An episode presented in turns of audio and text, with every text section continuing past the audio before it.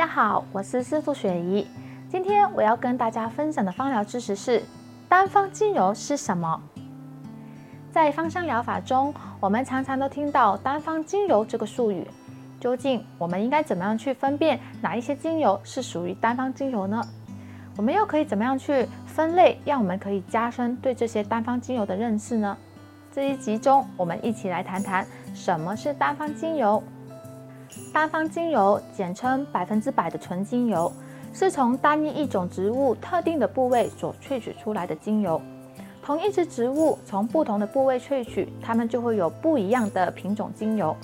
我来举一个橙子树的例子，如果萃取的是它的果皮，那压榨出来的就是苦橙精油；如果萃取的是它的叶子，那蒸馏出来就是苦橙叶精油；如果萃取的是花朵，那蒸馏出来的就是橙花精油了。单方精油是不经过任何的加工，它也没有和任何其他精油的混合，一般是具有较浓郁的本植物香气，并且还具有特定的功效，还有一些个性这些特点。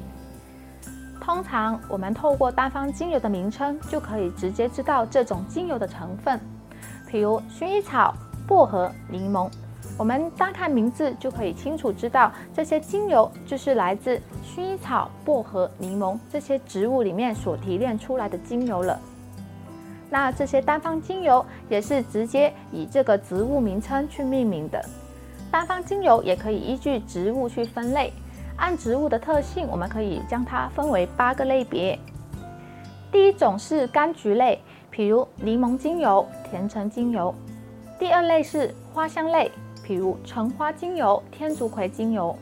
第三种是草本类，比如迷迭香精油、薄荷精油。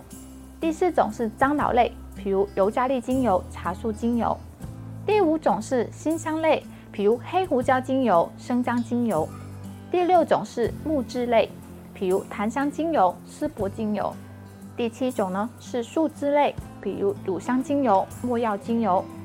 第八种是土质类，比如广藿香精油、岩兰草精油，每一种的单方精油，它们都有着明确的功能性。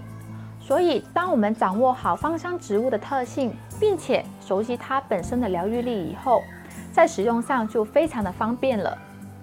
单方精油可以直接单独做矿香的用途，也可以经过植物油稀释之后呢，涂抹在我们的身体上。当然，也可以根据味道、功效等不同的需要呢，调配成复方的精油使用。最后，我们还要特别留意的是，除了茶树精油和珍重薰衣草精油以外，百分之百的纯精油是不建议直接使用在皮肤上的。这一集我们已经认识了什么是单方精油，而刚刚我们也提过，大多数的情况也会根据味道、功效这些需要去调配成一些复方精油来使用。所以，我们下一集就来认一下什么是复方精油吧。今天的分享就到这里，喜欢的朋友请帮忙订阅、点赞和分享，我会继续为大家带来更多关于芳疗的小知识。谢谢观看，我们下次再见，拜拜。